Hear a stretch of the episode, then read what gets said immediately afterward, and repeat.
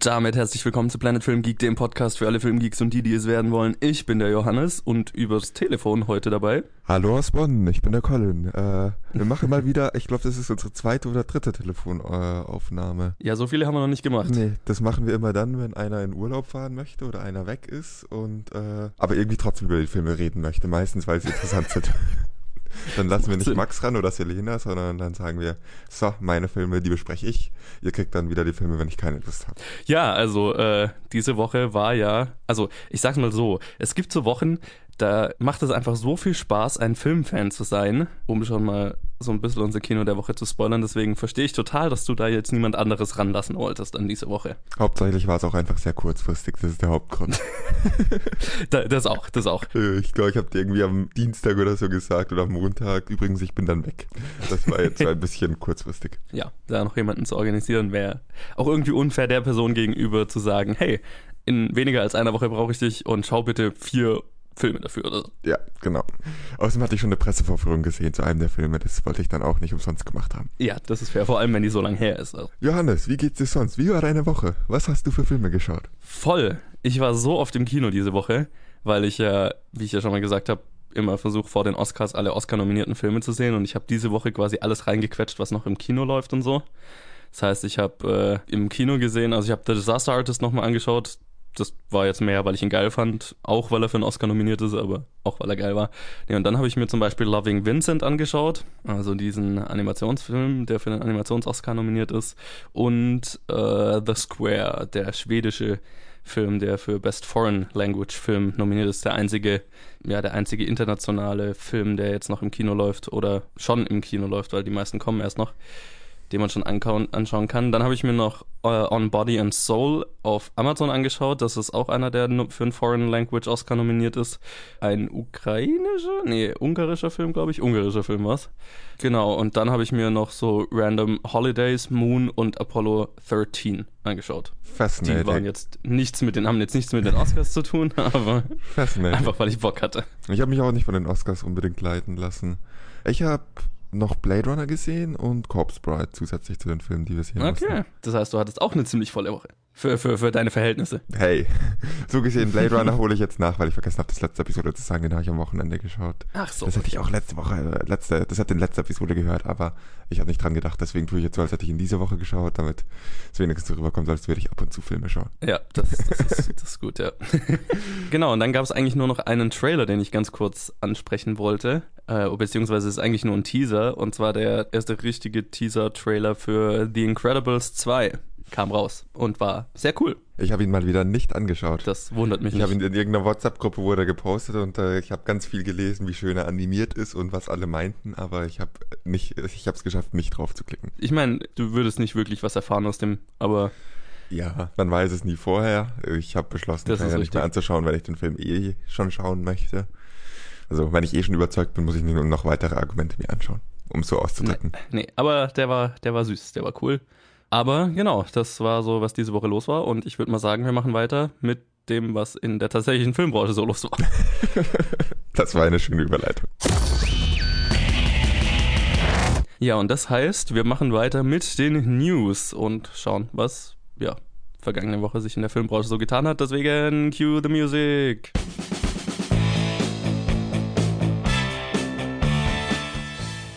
Ja, und äh, die News diese Woche fängt sehr geil an eigentlich, also oder sehr lustig an, nämlich Michael Fassbender und Arnold Schwarzenegger sind für Rollen in einem Kung Fury Remake äh, ja, unter Vertrag genommen worden. Ja, 2015 veröffentlichte David Sandberg, nicht David F. Sandberg, obwohl beide Schweden sind, aber sind unterschiedliche Leute. Äh, der veröffentlichte 2015 seinen völlig durchgeknallten 80s Trash Kurzfilm Kung Fury und nun soll es eine volle Spielfilm Spielfilmversion davon geben. Sandberg wird auch hier die Regie übernehmen und konnte laut Variety bereits Michael Fassbender und Arnold Schwarzenegger für Hauptrollen gewinnen und wenn ich mich recht erinnere, keine Garantie, dass es stimmt, Schwarzenegger spielt, glaube ich, den US-Präsidenten. In unserer zweiten Story, der Call of Duty-Film findet einen Regisseur. Ja, der Call of Duty-Film wird wahrscheinlicher. Laut Variety ist der Sicario 2 Regisseur Stefano Solima in Verhandlungen, die Regie bei dem Projekt zu übernehmen. Wann der Film jedoch in Produktion gehen könnte, ist noch unklar. In unserer dritten News, der Paddington-Regisseur ja, wird wohl Willy Wonka machen oder einen Willy Wonka-Film. Die beiden Paddington-Filme kamen international sehr gut an und daher ist es nicht verwunderlich, dass der Regisseur Paul King schon sein nächstes Projekt in Aussicht hat. Laut The Hollywood Reporter befindet sich King in letzten Verhandlungen mit Warner Brothers, um die Regie beim neuen Willy Wonka-Film zu übernehmen. Und in unserer guten letzten Story. Chris Columbus äh, soll die Regie für Five Nights at Freddy's führen. Ja, Chris Columbus scheint es mit Videospielen zu haben. Nach Pixels arbeitet er jetzt wohl an einer Filmadaption des Horrorspiels Five Nights at Freddy's für Blumhouse Productions. Der Film war ursprünglich bei New Line in Entwicklung gewesen, doch Blumhouse sicherte sich die Rechte vergangenen März. Witzig. Durch die Bank witzig. Hast du mal Five, Night, äh, Five Nights at Freddy's gespielt? Leider nie. Nee. Okay, ich auch nicht, aber man hört ja einiges darüber. Ja, ich meine, ich habe ich hab Videos gesehen von Leuten, die es gespielt haben. Ähm, schaut lustig aus. Ich weiß nicht, also ich habe so das Gefühl, mit Chris Columbus als, als Regisseur wird es wahrscheinlich nicht, der, nicht so ein krasser Horrorfilm, sondern mehr so ein familienfreundlicher Horror, familienfreundlicher Horrorfilm, sag ich mal. Also so, Horrorfilm, ja, ist klar. eher so, also ich meine, er hat ja das Drehbuch damals für Gremlins zum Beispiel geschrieben mhm. und ich glaube, das wird eher so in die ja, Richtung gehen. Also was, passt auch ja. irgendwie zu der Idee. Ein bisschen Idee. gruselig, aber irgendwie so ein bisschen mehr lustig und so. Faszinierend. Also ich finde auch einen richtigen Regisseur für diesen, dieses Projekt, auch wenn meine Standardskepsis bei Videospielverfilmungen greift. Dann auch ein bisschen weniger als meistens. Ja, ich meine, das, das jetzt als klassische Videospielverfilmung ja, ist es jetzt ja nicht eben. wirklich. Also es ist ja schon als Videospiel sehr simpel. Ja, das stimmt. Ähm, und ich meine, Chris Columbus kann es brauchen, sagen wir es mal so. Der hat mhm. jetzt so in den letzten Jahren nicht für so viel positives Aufsehen mit dem, was er so gemacht hat, gesorgt. Nein, überhaupt nicht. Überhaupt Vorsichtig nicht. ausgedrückt. Wie gesagt, Deswegen. nach Pixels arbeitet er jetzt wohl an einer neuen. das sagt eigentlich genug. Ja, nee, total. Also, ich meine, er hat auch, er hat gute Sachen gemacht. Also, ich meine, die ersten zwei Harry Potter Filme sind ja von ihm und die sind ja mhm. wirklich keine schlechten Filme. Deswegen, ich würde mich freuen, wenn er so ein bisschen ein Comeback bekommt damit. Apropos Filme, wo meine Videospielskepsis sehr viel stärker ausgeprägt ist. Brauchen wir einen Call of Duty-Film? Ja, ich meine, ich hab, wir haben ja schon mal drüber geredet und ich, also ich meine, ein Call of Duty-Film ist ja halt einfach nur ein Action-Film. Also, ja. also da, da musst du ja erst die Story noch reinpacken also insofern muss man da keinen Film drauf passieren, weil äh, Krieg ist eh ein Thema, in dem oft Filme passieren. Insofern ja, genau. also ich meine, das wird halt, das wird halt ein Film, der wahrscheinlich, der halt Call of Duty im Namen hat, wo halt jemand dann zu der Action aus den Spielen noch eine Story entwickelt. Ich meine, ich weiß, dass die Spiele eine Story haben an alle Call of Duty-Fans da draußen. Aber ich glaube jetzt nicht, dass die, die ich glaube nicht, dass die Story für einen Film reicht, so. um es mal so auszudrücken. Dann hättest du auch gleich dabei bleiben können, dass es keine Story hat. Ja, okay. Fair. Äh, Kung Fury Remake. Dinge, die die das Welt auf jeden ja Fall braucht. Also, ja, hast du äh, Kung Fury gesehen? Ja, das war mal ein witziges, abgefucktes Erlebnis. Ist übrigens auf Netflix oder war eine Zeit lang auf Netflix. Ich weiß nicht, ob es aktuell noch auf Netflix ist, aber man konnte es auf Netflix anschauen eine ganze Zeit lang. Also für jeden, der es noch nicht gesehen hat, ist eine halbe Stunde lang oder so. Also braucht man nicht viel Zeit für investieren und Lohnt es ist ein Erlebnis, das man sich mal, das man sich mal geben müsste. Es lohnt sich auf jeden Fall. Also super witzig. Ja. Und ähm, ja, ich glaube, ich habe ihn auch auf Netflix gesehen. Ich bin mir ehrlich gesagt gar nicht mehr sicher. Da war auch irgendwie Alkohol involviert. Also. Was nicht schlecht ist bei dem Film. Ja. Lohnt sich auf jeden Fall. Mit Alkohol lohnt sich mehr. Mit Drogen wahrscheinlich noch mehr. okay, das habe ich nicht gesagt. Bei Michael Fassbender finde ich interessant. Ja, Schwarzenegger war klar. Aber Schwarzenegger ist perfekt, das passt perfekt, das ist cool für ihn. Ich finde sowieso den Humor, den er über sich selbst hat in letzter Zeit, finde ich sehr erfrischend. ähm, deswegen, das passt super. Äh, Michael Fassbender bin ich mir nicht sicher, was er sich daraus erhofft, aber vielleicht hat er einfach nur Bock drauf und dann. Vielleicht ist er cool. auch einfach irgendwie Fan von diesem Film. Ich glaube, da gibt es einige, von denen man nicht erwarten würde, die auch mal sich weniger bezahlen lassen, um in einem Kung Fury Remake mitzuspielen. Kann gut das sein. Ich glaube, Fassbender produziert es auch mit. Also okay, dann ist er da auf jeden Fall irgendwie beteiligt, groß beteiligt. Ja. Ähm, Paddington, Regisseur für Willy Wonka. Äh, das ist mal wirklich, wirklich passend. Das klingt okay. wirklich, wirklich gut für einen neuen Willy Wonka-Film. Ja, das ist gut, weil, also ich kann, ich kann da jetzt nicht viel dazu sagen, weil ich kenne halt die Paddington-Filme nicht. Äh, bin jetzt auch nicht so der größte Willy Wonka-Fan, also keine Ahnung. Es ist, ist eine Story, bei der ich relativ neutral bin, was das angeht. Ähm, da wirst du mehr dazu sagen können. Aber prinzipiell nicht abgeneigt. Also ich freue mich für ihn, weil also so mit gerade zwei Filmen, vor allem mit einem Sequel zu einem Film, der ja schon sehr gut ankam, auch nochmal so einen Erfolg zu haben, äh, spricht für ihn und äh, freut mich für ihn, dass er dann so gefragt ist. Ja, auf jeden Fall. Ähm, du meinst, ich kann dazu mehr sagen. Ich habe ja Willy Wonka als Kind gesehen und gemocht.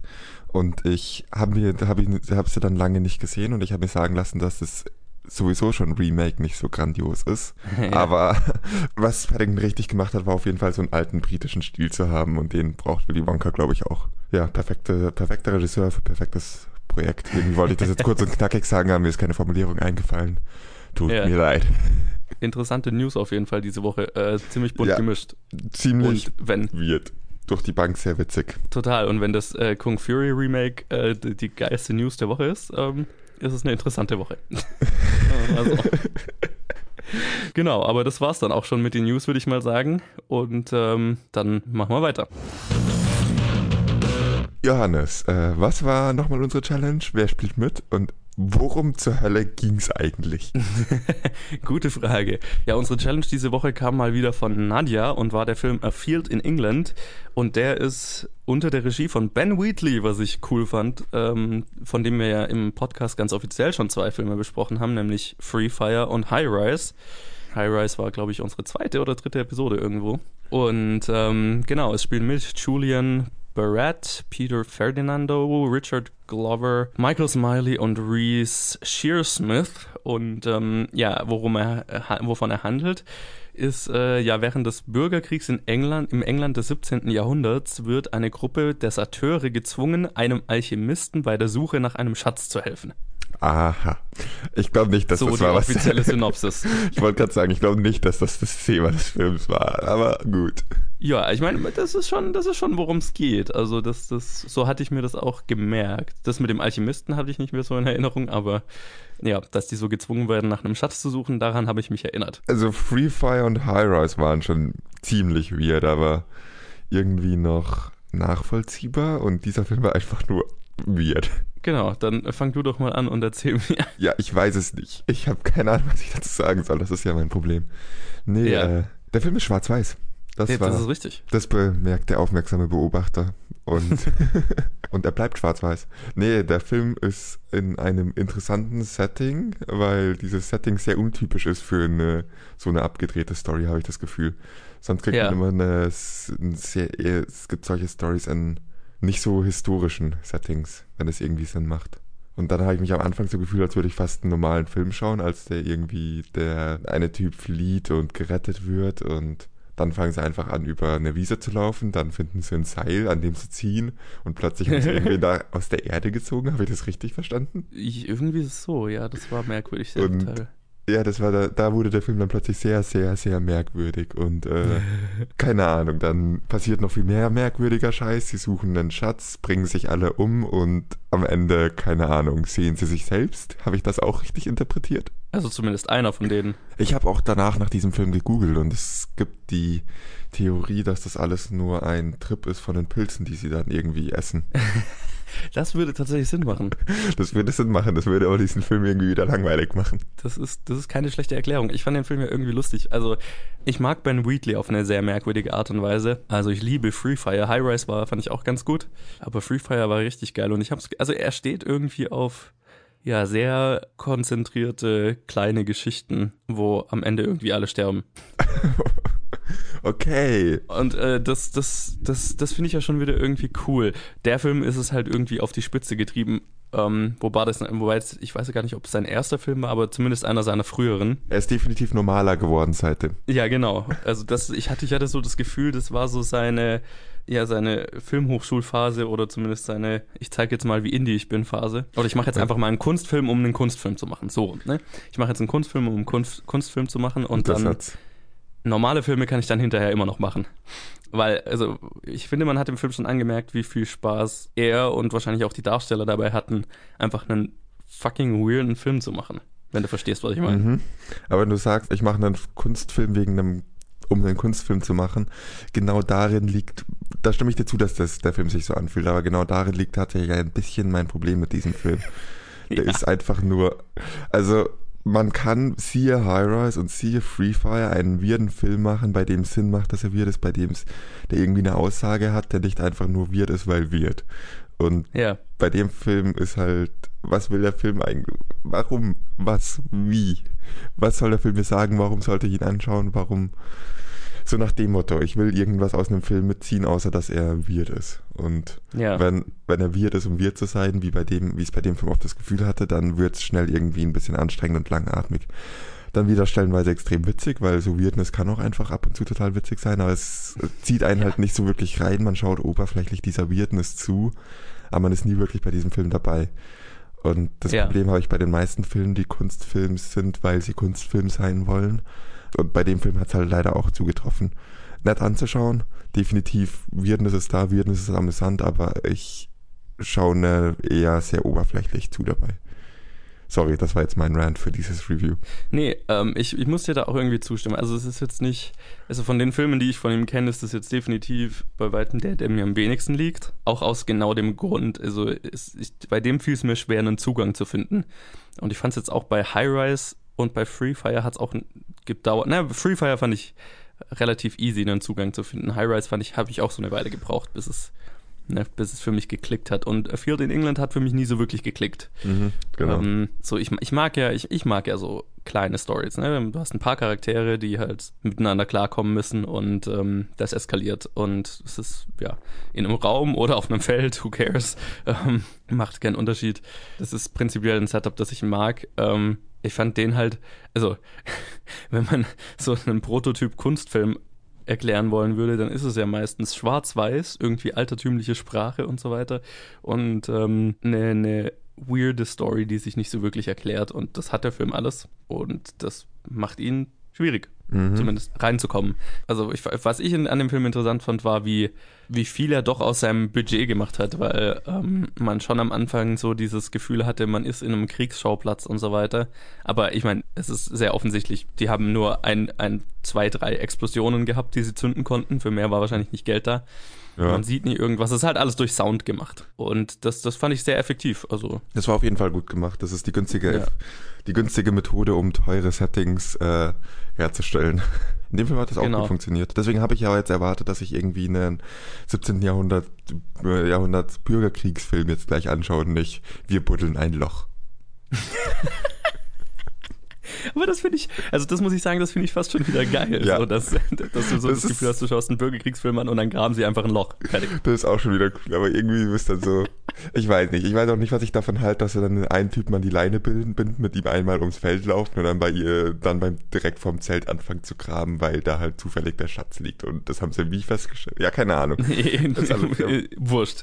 Ja. Weird, because, weil weird. Ja, genau. Ja, also ich, ich, fand es interessant, den Film gesehen zu haben, sagen wir es mal so, weil es schon ein Erlebnis war auf seine Art und Weise.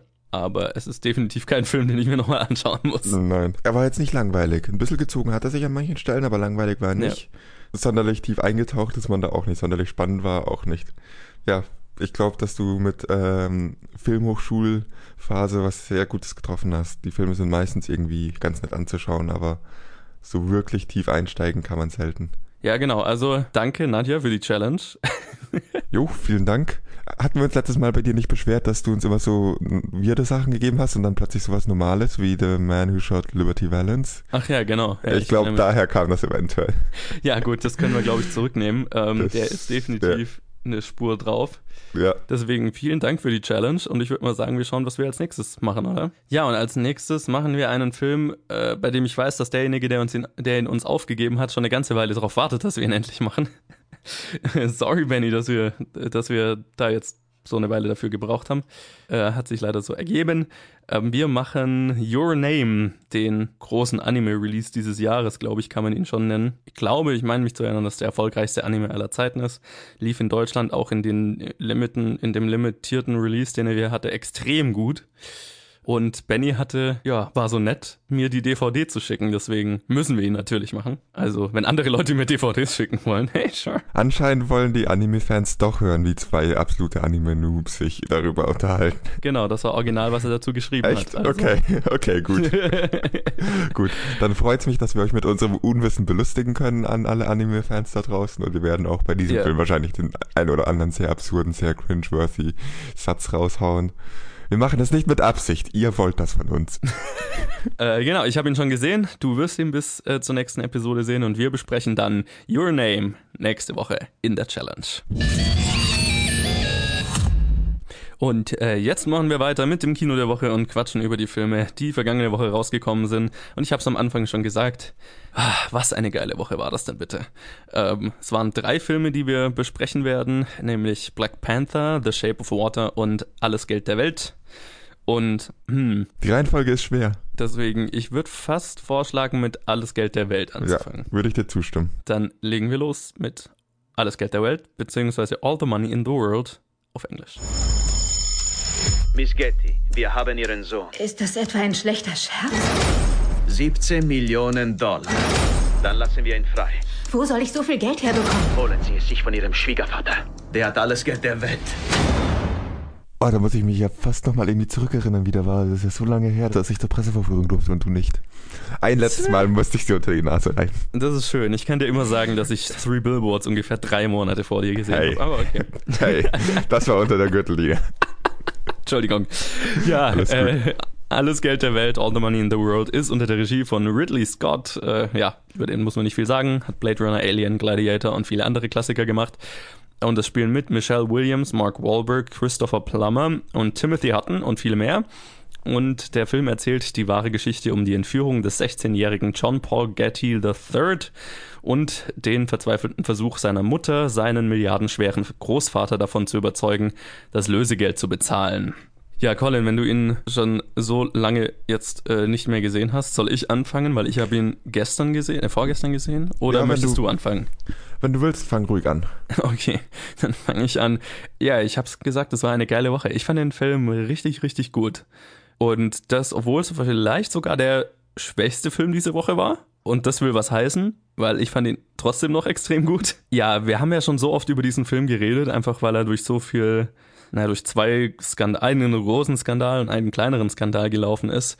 Und Ridley Scott damit eigentlich was ziemlich Beeindruckendes hingelegt hat, nämlich dass er kurz vor Release Kevin Spacey, der ursprünglich die äh, Rolle des John Paul Getty gespielt hat, äh, mit Christopher Plummer ersetzt hat und einen größeren Teil des Films innerhalb von zwei Wochen neu gedreht hat, neu geschnitten hat, neu vertont hat und so weiter und es trotzdem noch geschafft hat, das alles rechtzeitig vor dem Release des Films in den USA zu machen und den Film ganz normal ins Kino zu bringen, was irre ist es, es ist ein wahnsinnig, eine wahnsinnig beeindruckende Leistung. Also vor allem im Hinblick ja. möchte ich hinzufügen, dass man, wenn man das nicht weiß, es auch nicht wirklich merken würde. Richtig, genau. Man merkt es im Film nicht. Und äh, ich möchte die Doku darüber sehen, wie das alles, wie das funktioniert hat. Ich hoffe, wenn die Blu-ray rauskommt, ist da ordentlich Bonusmaterial drauf über diese Reshoots und so weiter, weil das klingt alles sehr interessant. Und dann hat man natürlich noch die Sache, dass Mark Wahlberg für die Reshoots eineinhalb Millionen irgendwie bekommen hat und Michelle Williams quasi nichts.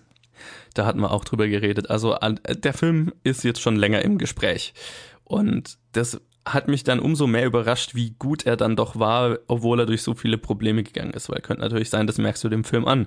Aber diese Reshoots und so weiter, das fließt alles so organisch ineinander über, du merkst es nicht. Wenn du nicht weißt, durch was dieser Film alles gegangen ist, hast du, während du ihn schaust, keine Ahnung. Das mal nur als eine positive Sache, die der Film hat. Noch dazu ist es einfach ein sehr guter Film ähm, mit einer wahnsinnig interessanten Geschichte und einer extrem, extrem geilen Performance von Michelle Williams, die quasi das Zentrum dieses Films ist und die auch den Film trägt. Christopher Plummer legt auch eine sehr gute Performance hin und was bei ihm beeindruckend ist, ist, dass natürlich er innerhalb von quasi ein paar Tagen, also er hat keine Zeit, sich auf die Rolle vorzubereiten oder so, sondern der die haben mit ihm drüber gequatscht, er hat zugestimmt, das zu machen und quasi zwei Tage später oder so haben sie gedreht. Also es war halt ein gigantisch schneller Turnaround, den er da hatte und halt dann zwei Wochen volle, volle Konzentration und dann war es auch schon wieder vorbei und er ist dafür für einen Oscar nominiert. Was ich auch verstehen kann. Was, was ich finde, finde es ein bisschen schade, dass Michelle Williams nicht nominiert ist für diese Rolle, die sie spielt, weil das hätte sie definitiv verdient gehabt. Andererseits natürlich die Best Actress Kategorie dieses Jahr bei den Oscars ist extrem voll und extrem dicht.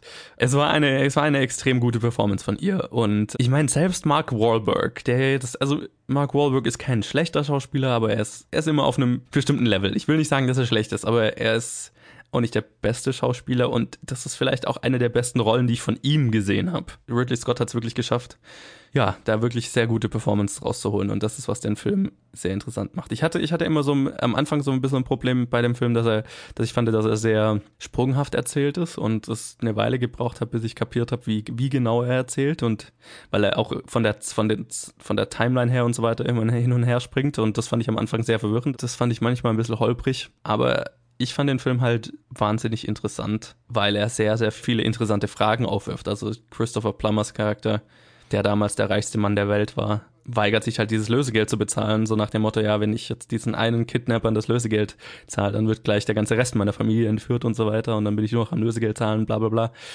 Ähm, und auf, da hast du auf der anderen Seite Michelle Williams als verzweifelte Mutter, die halt nur versucht, ihren Sohn wieder, wieder zu kriegen und möglichst heil wieder zu kriegen. Und hast Mark Wahlberg, der so ein bisschen dazwischen steht. Es ist ein, ein sehr interessantes, eine sehr interessante Dynamik zwischen diesen Charakteren und das hat für mich sehr gut funktioniert. Und das ist, was diesen Film gut macht. Also ich fand's, ich fand's ein sehr zufriedenstellendes Erlebnis. Wie ging's dir? Zunächst einmal muss ich sagen, was für ein Arschloch dieser Typ ist. Also dieser Charakter. Wow. Oscar für größtes Arschloch geht an Charakter, Gatti. Das ist keine Frage. Der Film ist interessant. Äh, zur Diskussion darüber möchte ich erstmal klarstellen, wir sollten jetzt nicht darüber diskutieren, ob es ein guter Film ist oder nicht, weil das ist ja auf jeden Fall, sondern wie gut dieser Film, ob es ein sehr guter Film ist oder ein guter Film. Verstehst du, was ich meine? Ja. Ich glaube, dass das etwas ist, worauf wir ähm, auch später nochmal kommen können, aber ich war ja gar nicht so begeistert wie du, muss ich sagen. Es war ein guter Film, es war ein eigentlich wahrscheinlich ein ziemlich guter Film sogar, super Charakter, ein tolles Drehbuch, aber ich fand irgendwie, ich weiß nicht, ich hatte irgendwie mehr erwartet. Ich habe mich dann doch manchmal während dem Film gefragt, so, hm, irgendwie ist der jetzt ein bisschen lang oder ist er ein bisschen langatmig, aber womit du Probleme hattest mit dem sprunghaften Erzählen, damit hatte ich überhaupt keine Probleme. Für mich war das sehr flüssig, für mich ging das gut ineinander. Ich glaube, mir war diese ganze Entführungsgeschichte zu lang, weil doch sich die Szenen innerhalb der Entführung ähm, immer wieder wiederholt haben und es doch oft irgendwie dasselbe war und der dann irgendwie von A nach B bewegt wird und dann versucht zu entkommen und irgendwie war das oft so ein Hin und Her, wo ich mir dachte, gut, äh, ich glaube, es waren einfach für mich zu viele Entführungs, zu viel Zeit auf diese Entführungsstory, äh, ja, zu viel Zeit auf diese Entführungsstory verwendet, die so semi zu was führt meistens und das fand ich immer ein bisschen schwer. Deswegen hat sich dieser Film für mich leider ein bisschen lang angefühlt, aber sonst, wenn wir, sonst muss ich dir bei sehr viel zustimmen. Also was die Schauspieler angeht, was die Charaktere angeht. Es ist eine wahnsinnige Geschichte. Es ist eine total absurde Geschichte, sich zu überlegen, dass es irgendwie so passiert ist. Klar, der Film hat sich viele Freiheiten genommen und dramatisiert, aber dass es irgendwie auch in Ansätzen so passiert ist, ist eigentlich so was, von dem man denkt, nee, das würde doch nie vorkommen. Ich weiß jetzt nicht, ob ich dein ganzes Schweren wiederholen soll. Das klar wurde es, es wurde schön gedreht, es wurde gut gespielt, muss ich einfach unterschreiben und so sagen, was what Johannes said und habe eigentlich wirklich nur die Anmerkung, ich fand es wegen der Entführungsgeschichte ein bisschen lang. Aber trotz nichtsdestotrotz empfehlenswert eigentlich für fast jeden. Also für jeden, der jetzt nicht ähm, alle fünf Minuten eine Explosion im Film braucht. Äh, es ist halt eher ein, es ist ein eher charaktergetriebener Film, der auch sehr spannend ist, aber nicht, weil so sonderlich viel Action passiert, sondern weil halt charaktergetriebene Spannung im, in diesem ganzen Film trägt und das funktioniert sehr gut. Vor allem in dem Teil, den ähm, der mit Michelle Williams und Christopher Plummers Charakter und Mark Wahlberg und Mark Wahlbergs Charakter. Ich weiß, dass du nicht der größte Fan von Mark Wahlberg bist, aber ich fand in diesem Film auch äh, sehr passend, sehr gut gespielt. Für die Rolle hat's voll gepasst. Also ich fand es interessant, dass du gesagt hast, der Film hat sich hat für dich lang, langatmige Stellen gehabt, weil das war das, was mich so überrascht hat, dass er das für mich null hatte. Ja, deswegen bin ich ja zurückgerudert. Also, es gibt nicht wirklich langatmige Stellen da drin. Es ist ja. einfach so als Gesamtpaket fühlt sich's lang an. Okay. Es sind nur diese wiederholten Entführungsszenen, die in sich alle eigentlich gut sind, aber doch immer wieder dasselbe, die diesen Eindruck vermitteln. Ja. Also ich würde schon sagen, dass es ein guter Film ist und deswegen auch unbedingt ja. empfehlenswert. Dann würde ich mal sagen, wir machen weiter mhm. und ähm, ja, sprechen mal über einen anderen Film, der Oscar nominiert ist. Also All the Money in the World hat äh, ja die eine oder andere Oscar-Nominierung. Der nächste Film, über den wir reden, hat die meisten. The Shape of Water oder auf Deutsch Shape of Water, das Flüstern des Wassers. Ah, das ist besser, das ist besser. Oh, sieh dir Betty an. Oh Gott, blutjung und wunderhübsch. Wenn ich nochmal nochmal 18 sein könnte und keine Ahnung von gar nichts hätte, würde ich mir selbst einen guten Rat geben. Ich würde sagen, pfleg deine Zähne besser und ich würde sagen, hab mehr Sex. Oh ja, der Ratschlag ist hervorragend.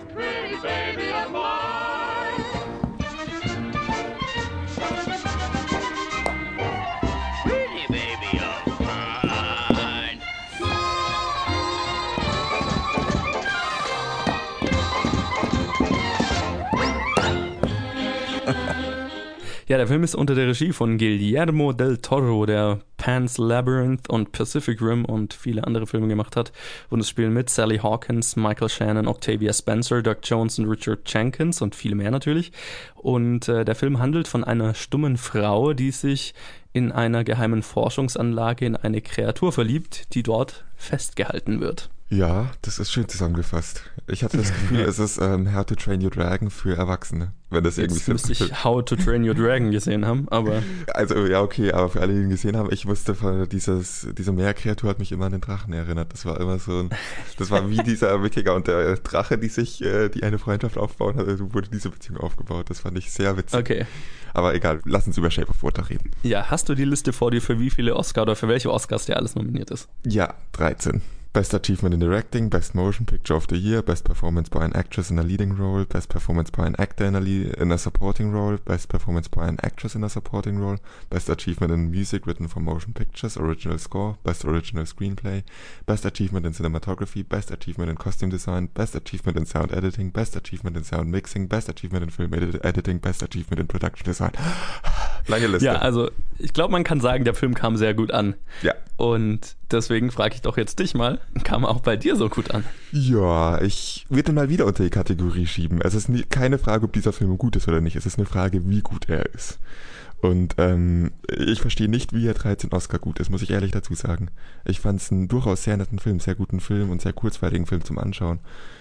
Aber ich hatte so meine gewisse Probleme mit, äh, ich habe einfach viel mehr erwartet bei 13 Oscars was hat noch 13 Oscars, äh, Oscar-Nominierungen bekommen und irgendwie dachte ich mir, der Film hält dann nicht so ganz mit. Ich fand die Story irgendwie ein bisschen arg einfach, um zum Beispiel ein Best Original Screenplay äh, Oscar zu oder Nominierung, eine Best Original Screenplay Nominierung zu bekommen. Vor allem im Hinblick dann, dass es, dass ich das Ende sehr, sehr antiklimaktisch fand. Falls, aber okay. das, da will ich jetzt nicht näher drauf eingehen, um nichts zu spoilern. Ich finde auch Best Motion Picture ein bisschen ähm, grenzwertig. Wäre jetzt nicht in meinen Picks gewesen. Aber andererseits bin ich ja auch nicht berechtigt, damit zu wählen. Insofern klar. Ja, die anderen kann ich alle soweit nachvollziehen, weil umgesetzt ist er wirklich sehr, sehr gut. Und gespielt ist er auch sehr, sehr gut. Und äh, aus so einer doch relativ linearen, relativ einfachen Story und ähm, auch aus so einer Kreatur, wie sie in dem Film zu sehen ist, wirklich ähm, Gefühle und Sympathie für die Charakter auf so einem Level rauszubringen, wie dieser Film es macht, das ist schon eine Leistung. Und das liegt an den Schauspielern, weshalb die Nominierungen gerechtfertigt sind. Es liegt an Production Design definitiv, wie cool dieser Film aussieht. Es liegt an definitiv an der Musik. Die meisten dieser Oscar-Nominierungen, jetzt wo ich die Liste nochmal durchgeschaut habe, finde ich gerechtfertigt. Deswegen habe ich sie auch aufgerufen. Ich wollte durchschauen, um zu wissen, welche finde ich jetzt gerechtfertigt und welche nicht. Die einzigen beiden, mit denen ich wirklich ein Problem habe, sind äh, Best Original Screenplay und Best Motion Picture of the Year, weil dann muss ich wieder sagen, es ist zwar ein guter Film, aber so gut fand ich ihn dann doch nicht. Wie ging es dir mit dem Film? Ja, interessant. Also da bin ich dann, glaube ich, noch stärker nicht deiner Meinung. Okay. Weil ich fand den Film richtig, richtig. Also ich fand den Film fand ich fantastisch und würde dir auch widersprechen, weil ich finde jede einzelne Oscar-Nominierung gerechtfertigt. Weil ich fand den Film, ich fand den wunderschön. Also es ist ein, der Film hat alles das, was wofür ich Guillermo del Toro liebe und das ist das, was er am besten kann und es ist meiner Meinung nach auch definitiv sein bester Film seit Pan's Labyrinth und ich müsste mir Pan's Labyrinth nochmal anschauen, um zu schauen, welche mir jetzt dann besser gefällt. Wahrscheinlich trotzdem noch Pan's Labyrinth. Aber genauso wie Pan's Labyrinth ist das hier einfach ein Märchen und ähm, wunderschön erzählt. Und das, das ist, was Guillermo del Toro am besten kann. Märchen mit Monstern erzählen, sozusagen. Und deswegen ist es ja, das ist ja auch irgendwie so ein merkwürdig, der Film ist ein bisschen merkwürdig dahingehend, also es ist eine Love Story, aber mit einem Monster. Und das ist, also es ist eigentlich Guillermo del Toros Beauty and the Beast. Und was ich halt an dem Film so, so schön fand, ist, dass halt ja, du merkst, dass ich finde, man merkt, wie persönlich das für ihn, für, für ihn ist. Als, und das hat er auch eben bei seiner Golden Globe-Rede äh, ge gesagt und so weiter, wie persönlich der Film für ihn ist. Und ich finde, das merkt man in jedem einzelnen Moment dieses Films, wie persönlich er für ihn ist. Und ähm, das kommt rüber und das macht ihn wahnsinnig emotional und wahnsinnig, ja, gefühlvoll. Da tragen die Schauspieler wahnsinnig viel dazu bei, deswegen auch da die Nominierungen ähm, finde ich sehr gerechtfertigt. Gerade Sally Hawkins als, als, als Schauspielerin, die ja in dem Film, also die einen Charakter spielt, der nicht reden kann. Die also alles über Mimik und Gestik und so weiter rüberbringen muss. Das fand ich halt so eine ungewöhnliche Rolle, so eine Art von Charakter, die man so nicht oft zu sehen bekommt. Umso beeindruckender fand ich ihre Performance und das, was sie mit ihrer Performance rüberbringt. Und weil sie trägt den ganzen Film eigentlich. Sie, sie, ist, sie ist unser Fenster in diese Welt und ähm, macht das wahnsinnig gut. Und ich meine, Michael Shannon hat, wenn er Antagonisten spielt, halt eine Nische gefunden, die er halt, ex also er, Michael Shannon ist ein wahnsinnig guter Villain. Aber was ich halt an den, den, in seiner Rolle in dem Film interessant fand, ist, dass er halt wahnsinnig menschlich gleichzeitig ist und dass es auch in dem Film ist einer von diesen Filmen, wo es keinen Charakter gibt, der nicht nachvollziehbar ist oder, oder, oder nicht, nicht menschlich ist. Ja, obwohl es ein Monster gibt, das nicht menschlich ist. Und selbst das ist sehr menschlich. Das fand ich auch sehr beeindruckend, also dass Michael Shannon in dem Film, Michael Shannons Charakter in dem Film einfach so, ja, am Ende auch irgendwie ein tragischer, tragischer Charakter ist. Und dann ist es halt so dieser, dieses Monster-Märchen-Charakter, den ich halt bei Guillermo del Toros Filmen liebe. Und das ist halt in dem Fall auf die Spitze getrieben. Also für mich war das alles ein sehr stimmiges Gesamtpaket. Ja, bei meisten kann ich dir auch wirklich nicht, nicht, also bei meisten kann ich dir nicht wirklich oder nicht stark widersprechen. Beim Willen kann ich dir insoweit widersprechen, ja, stark ist er.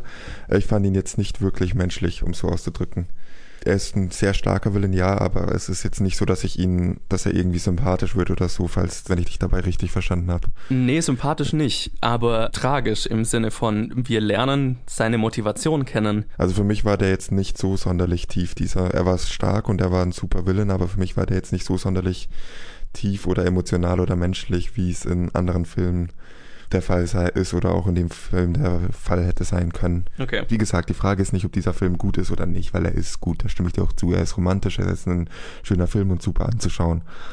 Was meine Probleme damit sind, ist halt wirklich, dass ich irgendwie keine Spannung gespürt habe während dem Film. Dass das Ende wirklich, dass ich das sehr antiklimaktisch fand, dass die Story, die erzählt wurde, diverse Storystränge, die erzählt wurden, äh, auf eine sehr ähm, für mich enttäuschende und einfache Art zusammengeführt wurden oder beendet wurden. Und das sind halt Sachen, wo die, die mir am Ende, dass ich am Ende sage, ja, der Film ist gut, aber er ist nicht so, ich fand ihn jetzt nicht so krass gut, wie, wie, alle, wie er gehypt wird. Mai, äh, vielleicht hatte ich auch einfach zu hohe Erwartungen. Äh, vieles macht er richtig, viele seiner Oscar-Nominierungen, die meisten sind ja auch gerechtfertigt, aber es sind halt einfach diese Sachen, mit Best Picture und Best Screenplay, die ich nicht nachvollziehen kann, wenn ich in dem Film keine Spannung verspüre und wenn ich in dem Film keine, ähm, oder wenn ich die Story einfach zu einfach und finde. Und was der Film wirklich gemacht hat, ist es richtig gut umzusetzen. Das muss man dazu sagen. Die Schauspieler machen es richtig gut und die, die Kommunikation zwischen dem äh, Mehrvolkwesen und Sally Hawkins Charakter, dass die einfach nur komplett stumm funktioniert, ist richtig gut. Aber auch dann reicht mir für elf Oscars und nicht für 13. Ich habe ja schon gesagt, welche ich nicht nachvollziehbar finde. Man sollte ihn trotzdem auf jeden Fall gesehen haben. Man sollte seine Erwartungen nicht an 13 Oscars stellen, aber seine Erwartungen einfach an guten Film stellen und dann würde man einfach sehr zufrieden wieder rausgehen, eine sehr gute Zeit haben. Der Film ist sehr schön anzuschauen und macht sehr viel Spaß anzuschauen. Ja, also ich kann den Film sehr empfehlen sogar. Ich finde, man muss schon so ein bisschen diesen, diesen Guillermo del Toros Stil und Charakter und so weiter lieben, weil das ist, was für mich den Film so besonders gemacht hat. Gut, aber ja, also cooler Film, weiterempfehlen und so weiter. Und ich würde mal sagen, wir reden noch über den größten Film der Woche und das ist Black Panther unter der Regie von Ryan Coogler, der Creed und Fruitville Station davor gemacht hat. Und es ist ein ziemlicher All-Star-Cast mit Chadwick Boseman, Michael B. Jordan, Lupita Nyong'o, Danai, Guerrero, Andy Serkis, Martin Freeman, Forrest Whitaker, Angela Bassett und vielen, vielen mehr. Und ja, der Film handelt von Black Panther oder eben T'Challa, wie er in Zivil heißt, und der nach dem Tod seines Vaters nach Wakanda zurückkehrt, um seinen Platz als rechtmäßiger König dort einzunehmen. Genau, es ist der neueste Film im Marvel-Universum, der neueste Marvel-Film. Deswegen würde ich doch mal mit dir anfangen, Colin, als größerer Marvel-Fan von uns beiden. Und dich okay. fragen, wie fandest du Black Panther? Das ist jetzt schwer über diesen Film zu. Ich möchte über diesen Film reden, abseits von sämtlichen äh, Diskriminierungsdiskussionen und dem ganzen Spaß und wirklich nur die Qualität des Films beurteilen, weil dass dieser Film wichtig war, dass dieser Film gut war, insofern, dass es endlich mal einen schwarzen Superheldenfilm im Marvel Cinematic Universe, ich glaube auch der erste schwarze generell. Ähm, Zumindest mit einem prominent komplett schwarzen ja, Cast. Genau, also das ist auf jeden Fall eine wichtige Sache und eine gute Sache, aber ich möchte gerne über den im Review über diesen Film in, anhand der Quali wirklich nur der Qualität des Films reden und diese Diskussion mal außen vor lassen. Weil dann muss ich sagen, dass ich gar nicht mal so begeistert war von diesem Film. Er war nicht, nicht verkehrt. Sie haben vieles richtig gemacht. Sie, es war ein netter Film, aber es war halt auch nicht so viel mehr als ein netter Film. Und für mich muss ich sagen, war es der ähm, erste Film, bei dem irgendwie ein Qualitätssiegel Marvel draufgedrückt wird, dem der Film nicht gerecht wird, meiner Meinung nach. Ich habe das Gefühl, dass es ähm, einer der schlechteren Marvel-Filme, wenn nicht der schlechteste Marvel-Film, spätestens ab, ab, Avengers ist. Also vor Avengers hatten sie ja schon den ein oder anderen Film, den jetzt nicht, der jetzt nicht so überzeugt hat, aber jedenfalls mich nicht so überzeugt hat, aber spätestens ab Avengers hatten sie so ihr Qualitätssiegel Marvel und so gut wird der Film mindestens. Oder genau das kann man mindestens erwarten. Und ich fand jetzt bei dem Film das erste Mal, seit dieser Name sich etabliert hat, mal den Film nicht so gut. Ich höre an, deinem Okay schon raus, dass du wahrscheinlich positiver überzeugt, überrascht warst als ich. Aber ich weiß nicht, für mich war das einfach so ein okayer Film. In allem, was er gemacht hat, nicht schlecht, aber relativ Durchschnitt. Die Story fand ich Durchschnitt, die Charaktere fand ich größtenteils Durchschnitt. Was du vorher schon ein bisschen gespoilert hast, hast, ist, dass du den Villain gut fandest. Da muss ich dir zustimmen. Der war für ein, vor allem für einen Marvel-Villain ziemlich gut, aber auch für einen Marvel-Villain gut zu sein, ist keine Kunst, weil man sich die anderen Marvel-Villains anschaut. Aber den fand ich tatsächlich den einzigen Teil an diesem Film, der wirklich richtig gut war. Der Rest war so, hm, hm, kann man sich mal anschauen, aber wirklich gut fand ich es nicht. Auch die, die Action, die Kämpfe am Ende fand ich eher so ein bisschen gezwungen afrikanisch. Mein Hauptproblem ist wirklich das Drehbuch und die Story. Ich weiß nicht, wie ich das jetzt relativ spoilerfrei, äh, spoilerfrei äh, sagen kann. Ich meine, er geht logischerweise zurück, tritt den Thron an und äh, bis das passiert, vergeht eine Weile, passieren ein paar Sachen genau die Sachen werden dann plötzlich, dann kommt der Villain auf den Plan, genau dieselben Sachen werden wiederholt. Und dann kommt es zu einem Endkampf, der irgendwie ein typischer Superhelden-Action-Kampf mit viel drumrum ist, aber jetzt auch relativ Durchschnitt. Alles in allem kann ich zu diesem Film nur sagen, Durchschnitt ist okay, kann man sich anschauen, wenn man Fan von Superheldenfilmen ist, wird man auch Spaß damit haben. Und ich hatte auch Spaß in diesem Film. Es ist ein Superheldenfilm, ich mag Superheldenfilme aber es ist halt nicht unbedingt das beste Exemplar eines Superheldenfilms. Wie ging es dir damit? Wow, diese Woche ist eine interessante Woche. Ja. Ich fand, das ist der beste Marvel-Film mit Abstand bisher. Okay, wow. Und zwar weitem Abstand. Und dann ist da irgendwo noch Guardians of the Galaxy und der Rest ist drunter. Aber für mich war das der beste Marvel-Film, den ich bisher gesehen habe, okay. weil er sich nicht wie ein Marvel-Film angefühlt hat. Vielleicht ist das auch ein Problem, das ich habe. Ja gut, das kann natürlich sein, aber das war das, was mich positiv überrascht hat, weil ich einfach von dieser Marvel-Formel so, weil ich die irgendwie sehr leid bin. Und das war der erste Marvel-Film seit langem, bei dem ich nicht das Gefühl hatte, er ist Schema F. Er hat natürlich bekannte Teile, aber selbst die, fand ich, waren so gut umgesetzt, dass es mich nicht gestört hat, sagen wir es mal so, oder weniger gestört hat. Ich fand, das war der faszinierendste Marvel-Film, den ich seit Guardians of the Galaxy gesehen habe, weil er halt eine komplett neue Welt macht, äh, aufmacht, eine komplett neue Kultur aufmacht und so weiter. Was, was ich noch nie gesehen habe. Ich habe immer den, den Begriff Afrofuturism, Afrofuturismus oder sowas genannt und ähm, das fand ich hochinteressant und wahnsinnig geil umgesetzt und das war was sowas, wo ich mir so gedacht habe, habe ich da wirklich Bock drauf, das zu sehen, weil also ich habe ja schon im Podcast immer wieder darüber geredet, die Trailer haben jetzt für mich überhaupt nichts gemacht. Also ich fand ihn auch in Civil War, fand ich den Charakter jetzt nicht besonders spannend. Und alles, was ich immer darüber gehört habe, über die Welt, aus der er kommt und so weiter, Wakanda, dieses fiktive Land, ähm, hat mich jetzt auch nicht unbedingt gereizt, aber mein Gott, war das geil umgesetzt und war das, war das interessant und war das reichhaltig. Und da hat, hat sich einfach wahnsinnig organisch angefühlt.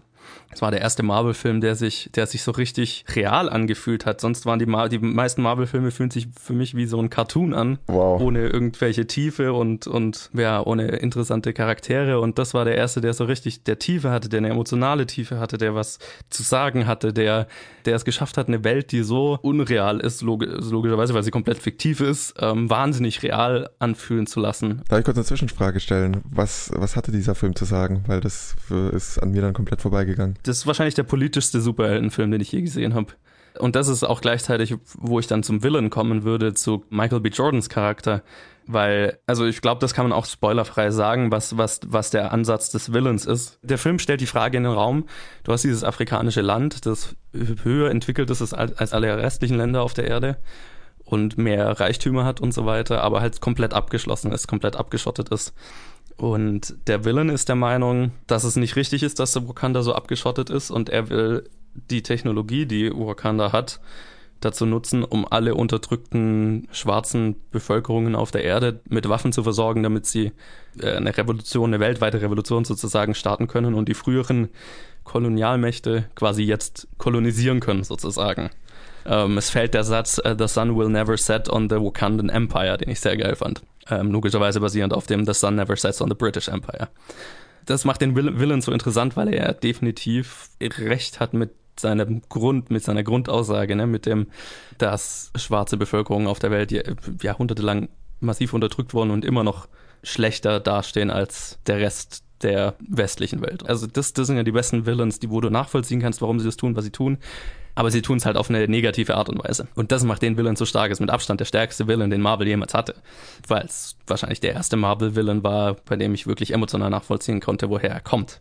Und dann ist die Gegenfrage dazu, okay, wenn er in seiner Grundaussage recht hat, aber wir die Lösung nicht gut finden, dass er die ehemaligen Unterdrücker unterdrücken will, was ist dann die Lösung? Und das ist die interessante philosophische Frage, die dieser Film aufwirft und mit der er die ganze Zeit zu kämpfen hat, also unser Hauptcharakter.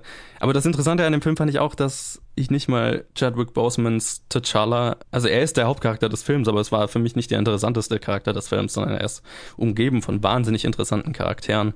Einer meiner neuen Lieblingscharaktere im ganzen Marvel-Universum ist seine Schwester, gespielt von Letitia Wright und Lupita Nyong'o ist ein wahnsinnig cooler Charakter in dem Film und auch Denai Guerrera als seine, seine Hauptbodyguard sozusagen ist unfassbar cool.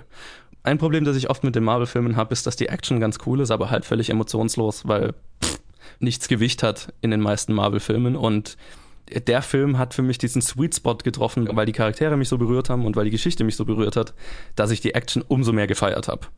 Ist auch extrem geil gedreht. Übrigens von der Kamerafrau gedreht, die jetzt gerade als erste Frau für den Oscar nominiert ist für Mudbound. Selbe Kamerafrau.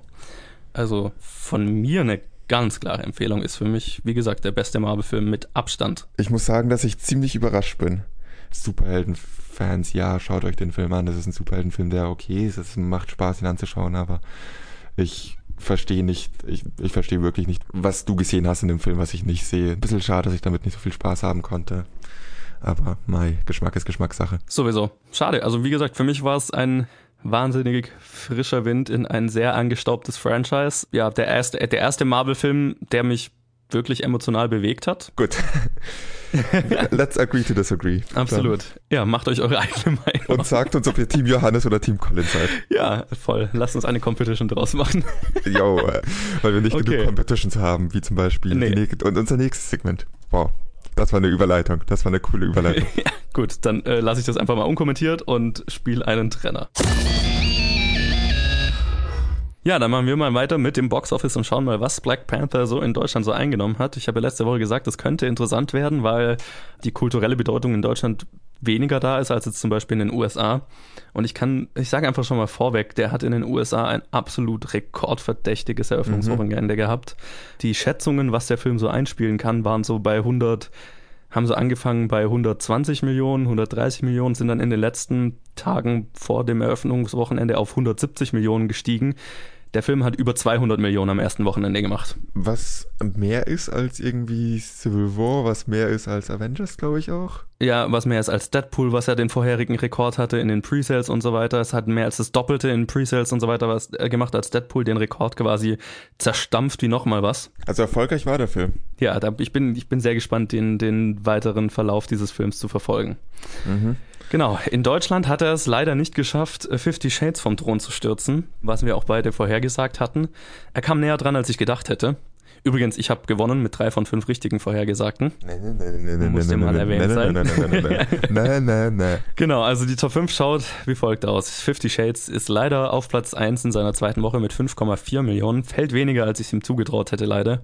Was dann bedeutet, dass Black Panther auf Platz 2 ist mit 4,7 Millionen. Das ist ein extrem starker Start. Das, ich möchte das nicht unterverkaufen. Das ist ein sehr, sehr guter Start. Ich darf zurückerinnern an letzte Episode, wo wir gerätselt haben, wie viel wird Black Panther einnehmen und wir ihn so bei 2 Millionen gesehen haben, wenn ich mich richtig. Genau, also, also drei Millionen war so das ja, Maximal. Zwei ne? bis drei.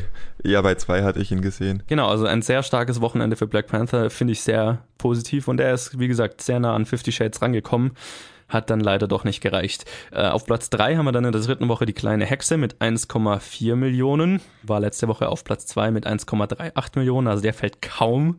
Auch das haben wir jetzt immer wieder mal gesehen von Kinderfilmen.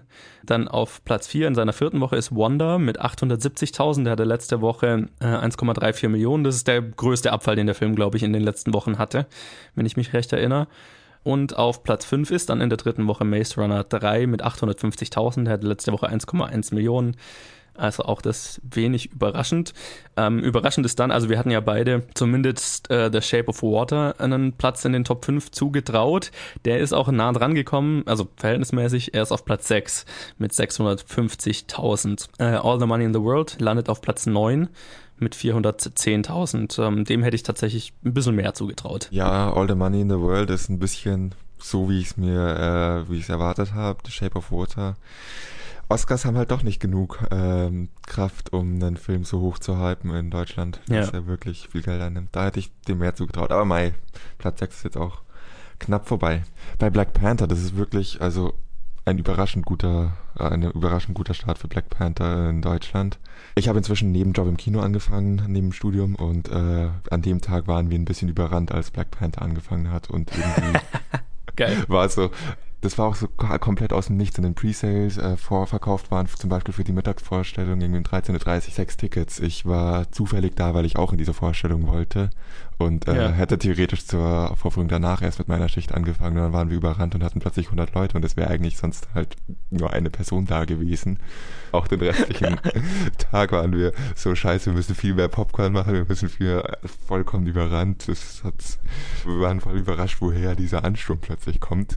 Plötzlich war das Kino dauernd ausverkauft und es war ein überraschend guter Start. Absolut. Wenn du nichts mehr zu sagen hast, schauen wir doch Nö, mal, was heute so rauskommt, oder? Ja, und äh, diese Woche ist eine interessante Woche, weil es tatsächlich verhältnismäßig eine ruhige Woche ist im Vergleich zu den letzten Wochen. Hat mich so ein bisschen überrascht, dass nicht so viel Großes rauskommt. Es sind äh, zwei Filme, über die wir reden werden und gar sonst außer diesen zwei Filmen kommt nicht so viel anderes raus.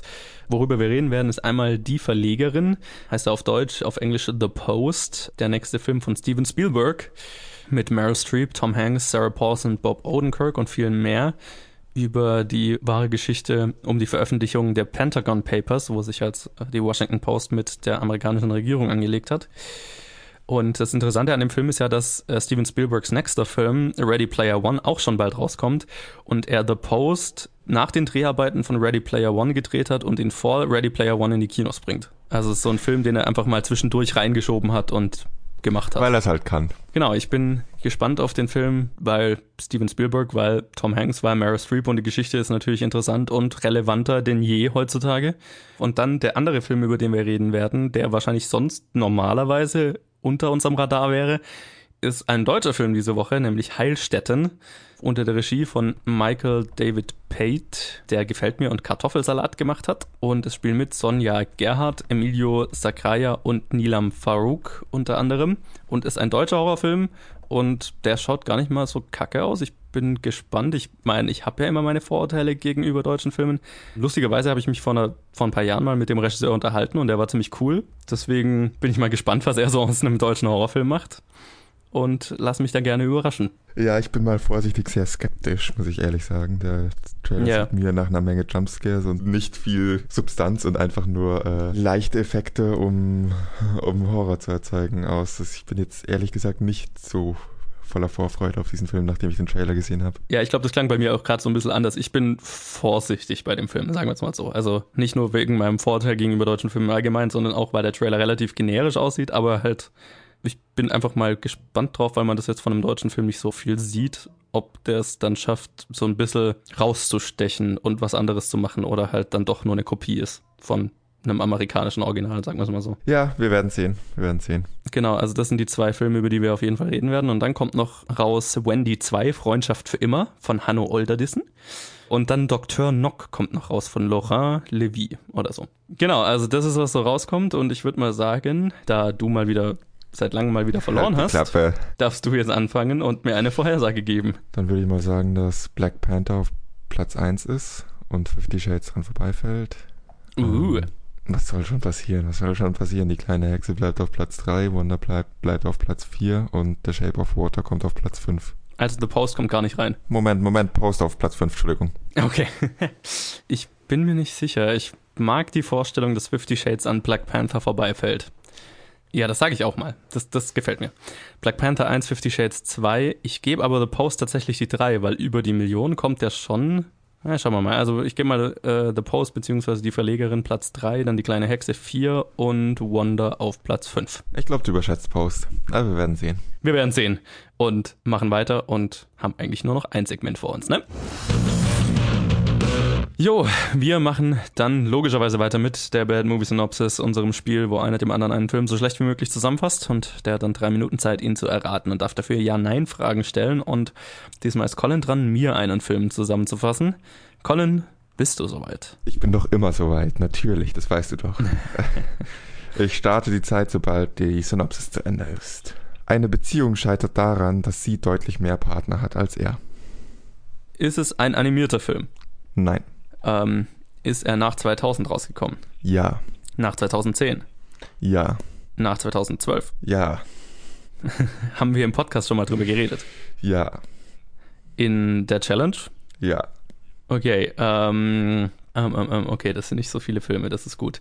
Ähm, eine Beziehung scheitert. Ist es ein, würde man es als romantischen Film bezeichnen? Ja, ja, auf jeden Fall. Ist es ein amerikanischer Film? Ja. Spielt er auch in Amerika? Ja. Spielt er zur heutigen Zeit? Nein. Okay, spielt nicht zur heutigen Zeit. Ähm, spielt er in den 90ern? Nein. Nach 2000? Ja. Spielt er in der Zukunft? Ja. Okay, okay. Ein Film, der in der Zukunft spielt. Ist es ein Science-Fiction-Film? Nicht wirklich. Ich meine, er spielt in naher Zukunft und es gibt Technologie. Technologie ist ein bisschen weiter als bei uns, aber es ist eigentlich kein Science-Fiction-Film. Wenn du verstehst, okay. was ich meine. Es ist kein Science-Fiction-Film, sondern es spielt eher so in naher Zukunft. Genau. Ähm, in, und wir hatten den in der Challenge.